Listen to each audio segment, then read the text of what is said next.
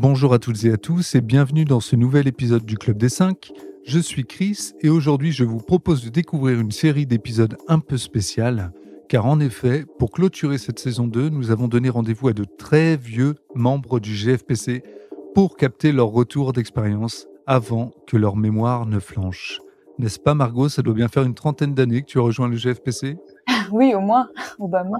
Je plaisante, bien entendu. Je ne m'étais pas trompé dans mes fiches et même mieux, je me suis renseigné sur toi, Margot. J'ai fouillé la toile et je suis tombé sur un article du Télégramme qui titrait Une thésarde prometteuse. Donc, un petit bond en arrière pour toi, je te l'accorde. Dans cet article, on apprend qu'en 2018, tu terminais ta thèse sur l'immunothérapie aux côtés du docteur Gilles Robinet. Tout à fait. Euh, que tu avais reçu les félicitations du jury pour ce travail et que tu étais allé présenter les résultats à un congrès au Japon. Bon, on y apprend également que tu avais bien fêté ça, que tu avais multiplié les allers-retours dans toute la Bretagne, que tu connais par cœur aujourd'hui, et que tu avais lu Excel pour les nuls. Ce qui va nous intéresser aujourd'hui, c'est bien entendu ton retour d'expérience sur tout ça, et surtout où tu en es aujourd'hui, ce que le GFPC a pu t'apporter, ce qu'il t'apporte encore, et ce que tu prévois pour les années qui arrivent. Margot, est-ce que tu veux bien te présenter pour les auditeurs et auditrices qui ne te connaissent pas encore? Bonjour à toutes et à tous. Donc moi je suis euh, Margot Geillard, je suis une des oncopneumologues au CHU de Brest. Et euh, en effet, l'apogée de ma carrière était en 2018, date à laquelle j'ai soutenu ma thèse. Alors mon travail de thèse, je l'ai fait en lien avec euh, l'ABCT, qui est l'Association bretonne de cancérologie thoracique. Et au sein de l'ABCT, il y a énormément de membres en fait du GFPC, qui est plutôt le, le groupe national. Euh, bah, cette thèse, du coup, je l'avais fait sur l'efficacité du nivolumab en énième ligne dans les cancers bronchiques non à petites cellules, euh, donc euh, pré-traités par chimiothérapie. C'était super parce que du coup, bah, j'avais fait le tour de la Bretagne pour faire tout mon recueil de données avec ma petite voiture en mangeant des sandwichs. Je dis ça, c'est une dédicace pour mes mentors ah. parce que je voulaient pas que j'aille au restaurant. dormir dans des petits hôtels Formule 1 pour pas ruiner la BCP. ah bon, bref, tout ça, ça m'avait énormément plu. Le travail était super intéressant. J'avais rencontré du coup bah, énormément de d'oncopneumologues euh, de Bretagne. Ouais. Et puis donc euh, soutenu ma thèse en 2018. Et donc ce travail de thèse, j'ai eu la chance de le présenter en poster en 2017 au, au, au Japon, à Yokohama. Donc tout premier congrès et à l'autre bout du monde. Donc euh, super chance. Et puis euh, derrière, hein, quand j'avais soutenu ma thèse, c'est là que Christos, du coup, qui est membre du GFPC, Christos Chouaïd, m'avait donné l'idée un petit peu d'évaluer l'efficacité intracérébrale du nivolumab dans cette cohorte de patients. Et c'est vrai que du coup, bah, je suis retournée, j'ai repris ma voiture, mmh. je suis retournée vérifier un petit peu les imageries cérébrales de ces patients. Et donc, je dis que c'est l'apogée de ma carrière parce que euh, bah, j'avais proposé un abstract euh, au WCLC, donc en 2018 cette fois, qui était à Toronto, au Canada.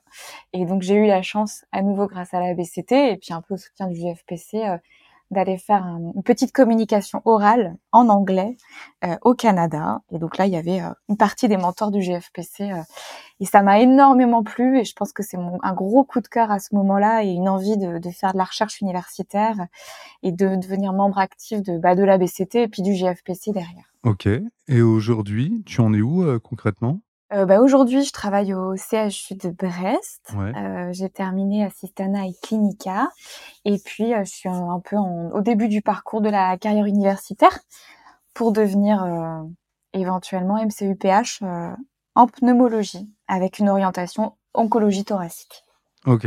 Et MCUPH pour le commun des mortels, ça veut dire quoi? c'est quoi Bonne question. Eh ben, je suis médecin, je fais de la clinique et puis en même temps je donne des cours à la fac et puis même des projets de recherche et puis j'écris des articles. c'est vraiment pour résumer mes semaines. Ok, je crois que là je t'ai mis à l'objectif. Et est-ce que tu peux nous raconter quand tu as entendu parler du GFPC pour la première fois? Eh ben oui, le GFPC en fait, euh, j'ai appris petit à petit euh, qu'est-ce que c'était que le GFPC parce que du coup euh, mes mentors au CHU de Brest, essentiellement Gilles Robinet, Renaud Descours étaient membres actif du GFPC. Donc moi, j'ai entendu parler du GFPC euh, depuis le début de mon internat, en fait. Dès que j'avais mis les pieds en oncologie thoracique, j'avais entendu parler du GFPC. Et puis, euh, progressivement, ben, j'ai entendu parler surtout du GFPC formation, auquel euh, on m'a on m'a fortement conseillé de participer. Et donc, ben, j'ai continué en fait à découvrir le GFPC. Après le GFPC formation, enfin c'est surtout cette année-là puisque j'ai dû présenter le travail que j'avais fait à mon premier ASCO, du coup, en 2018, que j'ai dû présenter ensuite aux membres du GFPC. et puis à la journée du GFPC en décembre. Oui, parce qu'on le rappelle, toi aussi, tu t'es rendu sur place à Chicago pour le congrès de l'ASCO. Oui, deux fois grâce au GFPC Formation. Ok. Et est-ce que tu peux justement nous présenter tes premières expériences aux côtés du GFPC Formation? Euh, Ma première expérience, c'était en 2018, donc c'est mon tout premier ASCO. Ouais. Euh, mon mentor, c'était Renaud Descours, et je devais faire un travail sur, euh, ben, un peu général finalement, un peu à la suite de ma thèse sur l'efficacité, tout s'est un peu fait en parallèle en fait, sur l'efficacité de l'immunothérapie chez les patients porteurs de métastases cérébrales dans le cancer bronchique non à petites cellules. Et on avait pris un peu le parti d'aller regarder euh, tout ce qui parlait du cancer bronchique, évidemment, mais aussi des, des datas qu'on avait dans le mélanome à l'ASCO. Donc on a fait un peu le tour de plusieurs sessions, regardé tous les posters. Ouais. On a assisté ensemble à plusieurs sessions. Bah, du coup, moi, c'était mon deuxième congrès international. J'étais super contente, mais je comprenais rien euh, aux sessions en anglais. Donc, euh, je rigolais beaucoup. Je me souviens que j'essayais de prendre en photo toutes les diapos et que et que je paniquais euh, tout en rigolant. Mais et puis entre chaque session, on se retrouvait tous. Puis j'avais un ordinateur qui était pas adapté. J'avais un énorme ordinateur de geek que mon petit frère m'avait donné. J'avais l'air d'un extraterrestre vraiment parce que c'était un un, un, ordinateur où il y avait un alien qui s'affichait quand je l'ouvrais.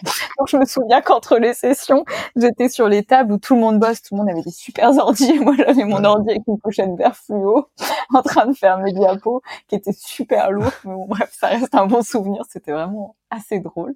Et donc du coup, on préparait tout, on relisait les abstracts en avance, on allait aux sessions, et puis on, on montait un petit peu après notre, bah, notre diaporama. Ouais. Donc ça, pendant, pendant tout l'ASCO. Voilà, et c'était super parce que euh, au-delà de, du, du, projet vraiment hyper intéressant intellectuellement, bah forcément on rencontre d'autres jeunes en fait, euh, et euh, c'était vraiment devenu des, des, super collègues. J'ai gardé vraiment contact avec plusieurs d'entre eux la première année. Euh, voilà, ils venaient de, de, toutes les régions de France, ouais. et euh, et puis c'était une chouette équipe de jeunes quoi. Après les sessions, bah on se retrouvait tous ensemble, on n'était pas forcément des gros fêtards hein, du tout, mais on, on, allait boire un verre, on allait au resto, on découvrait Chicago ensemble, on faisait des photos de groupe. C'était vraiment chouette. Trop bien. Et en quoi les interactions que tu as pu avoir avec euh, tes mentors ou de manière générale avec les différents membres euh, du GFPC t'ont encouragé à continuer dans la pneumo? Eh bien, moi, je suis pneumologue de formation, mais c'est vrai que mon, un de mes premiers stages pendant mon internat de pneumo, bah, ça a été d'aller en oncologie, parce qu'à Brest, il se trouve que l'oncologie thoracique euh, est fait par euh, dans un autre service, bref, par les oncologues, mais bon, bref, c'est les pneumologues qui le font. Et ben, ça a été mon stage coup de cœur, clairement, parce que euh, bon, je vais pas leur lancer trop de fleurs, mais ces gars-là, je les, ai, je les ai trouvés brillants, je les ai trouvés ouais. dynamiques, hyper intéressants, tout le temps à chercher à motiver les jeunes, à avoir des projets et j'ai trouvé ça super. Et depuis, en fait, j'ai jamais lâché le service et j'ai jamais lâché mon thoracique. Et moi qui pensais pas faire que de l'onco dans ma, finalement dans, dans, dans, ma carrière, bah là actuellement je fais que de l'onco thoracique et ça me va très bien. Mm. Ok, donc euh, gros coup de cœur, mais voilà. est-ce que malgré tout tu as rencontré des obstacles? Et si oui, comment tu les as gérés et en quoi euh, derrière ça, ça a donné naissance à des expériences qui ont contribué à ta croissance euh, professionnelle? Ou les obstacles, ben, je pense que pendant les parcours, on en trouve, enfin, on en a toujours tous plus ou moins. Euh, euh, là où ça n'a pas été évident, bah, c'est que après c'est très structure dépendant. Hein. C'est vrai que nous à Brest, bah, le service de pneumo est, séparé du service d'onco. Donc moi j'étais pneumologue, donc il a fallu que je me fasse ma place aussi pour avoir un poste au sein du service d'oncologie. Actuellement, ce sont des, des pneumologues qui mènent l'oncologie thoracique avec une jeune oncologue médicale. Donc euh, vraiment, on se brasse, on se mélange. Mmh Mais au début, comme pour tout le monde, hein, il faut toujours se faire sa place. Euh, moi, c'était pas dit du tout que je reste à Brest. En plus, j'avais un poste qui m'attendait à l'hôpital de Quimper, un petit peu plus au sud, okay. euh, où j'y suis allée pendant un an à temps alterné. C'était hyper intéressant. J'ai appris plein plein de trucs, mais euh, ce côté recherche me me manquait. J'avais vraiment envie de faire un, en fait, j'avais l'impression de passer à côté de quelque chose, mais ce coup de cœur, ouais. je l'ai eu tardivement pendant l'internat. Et donc, en fait, c'est pour ça que j'ai fait un Master 2 pendant mon assistanat, pour vraiment aller au bout, de se dire, bon, j'ai quand même envie d'avoir un, un, petit, un petit bout de, d'interaction avec la recherche universitaire. Et euh, ça se fait plus dans un... Enfin, pour moi, ça se faisait plus dans un CHU, en tout cas au début. Et donc, je suis retournée, voilà, j'ai fait mon Master 2 pendant mon assistanat, en posant mes congés pour aller à la fac voilà, j'ai pu valider mes partiels, j'étais super contente parce que j'étais qu'avec des plus jeunes.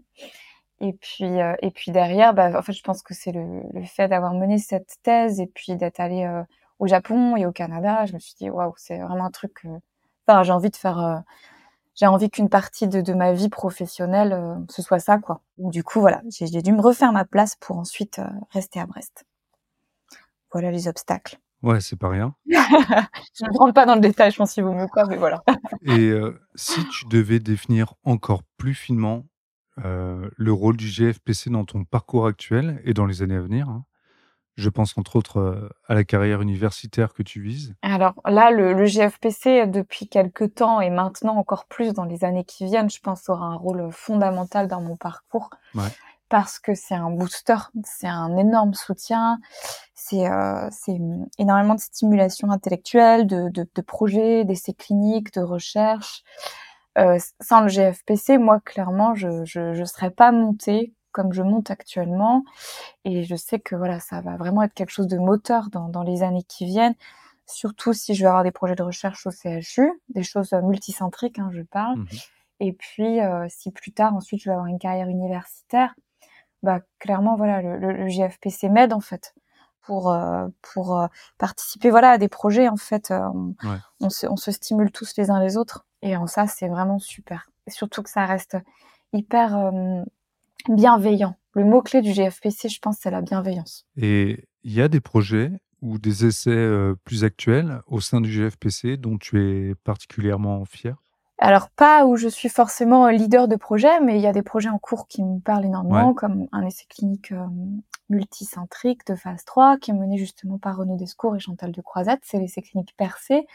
Et, euh, et je trouve ça, bah, voilà, je trouve ça vraiment bien. Moi, c'est quelque chose que que j'ai j'ai pour but de faire à un moment dans ma carrière justement de réussir à mener euh, des essais de phase 3 comme ils sont en train de le faire. Tu, tu peux nous expliquer en quoi il consiste euh, cet essai? Cet essai, je, je, le cite lui, il y en a d'autres hein, clairement. Ouais, bien sûr. Mais lui, voilà, c'est juste que c'est mon collègue de Brest aussi qui, qui est moteur de cet essai. C'est probablement un essai, j'espère, qui peut-être changera les pratiques, qui évalue deux stratégies euh, pour des patients qui ont un cancer la petite cellule métastatique, PDL1 plus de 50%, Actuellement, ces patients, on peut les traiter soit par immunothérapie seule, soit par chimio-immunothérapie. Mhm. Et l'idée de cet essai, euh, bah, c'est de savoir quelle est la stratégie qui fait mieux. Ok. Voilà. Donc, euh, on espère, les inclusions se terminent. Euh, on espère qu'avec les résultats, on saura si c'est plus intéressant de faire chimio-immuno ou immuno pour ces patients. Et c'est, ça, paraît bête comme ça, mais voilà, il faut le monter en fait. C'est énormément de boulot. Et, et puis, bah voilà, c'est quelque chose que j'espère pouvoir faire un jour aussi. Eh bien, c'est tout ce qu'on te souhaite. Et est-ce que tu aurais un dernier mot pour les jeunes médecins qui nous écoutent concernant le GFPC eh ben, c'est hyper intéressant de s'impliquer dans une telle organisation déjà parce que ça permet de rencontrer euh, d'autres oncologues euh, thoraciques euh, au niveau national. Il y a des journées de formation avec le GFPC, donc c'est quand même un groupe qui permet aussi de rester à jour sur notre pratique.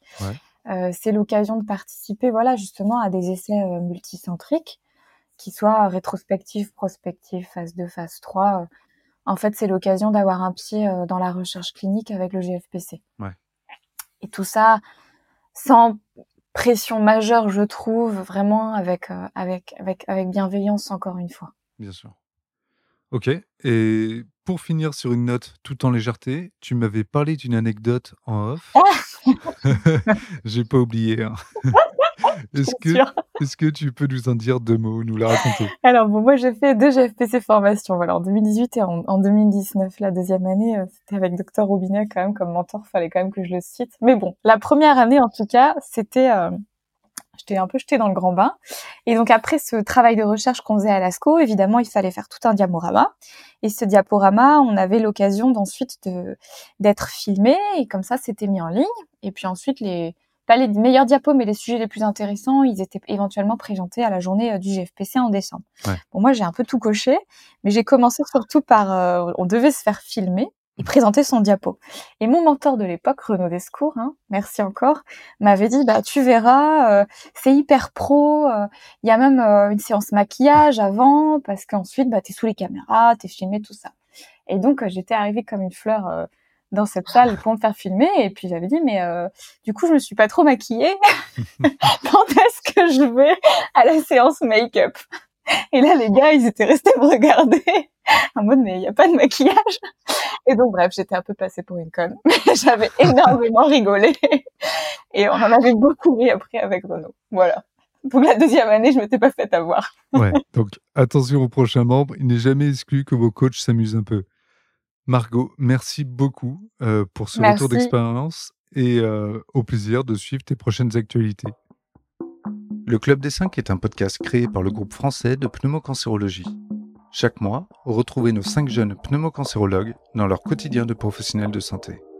Le Club des 5 est une production de l'agence Intuiti, disponible sur toutes les plateformes d'écoute.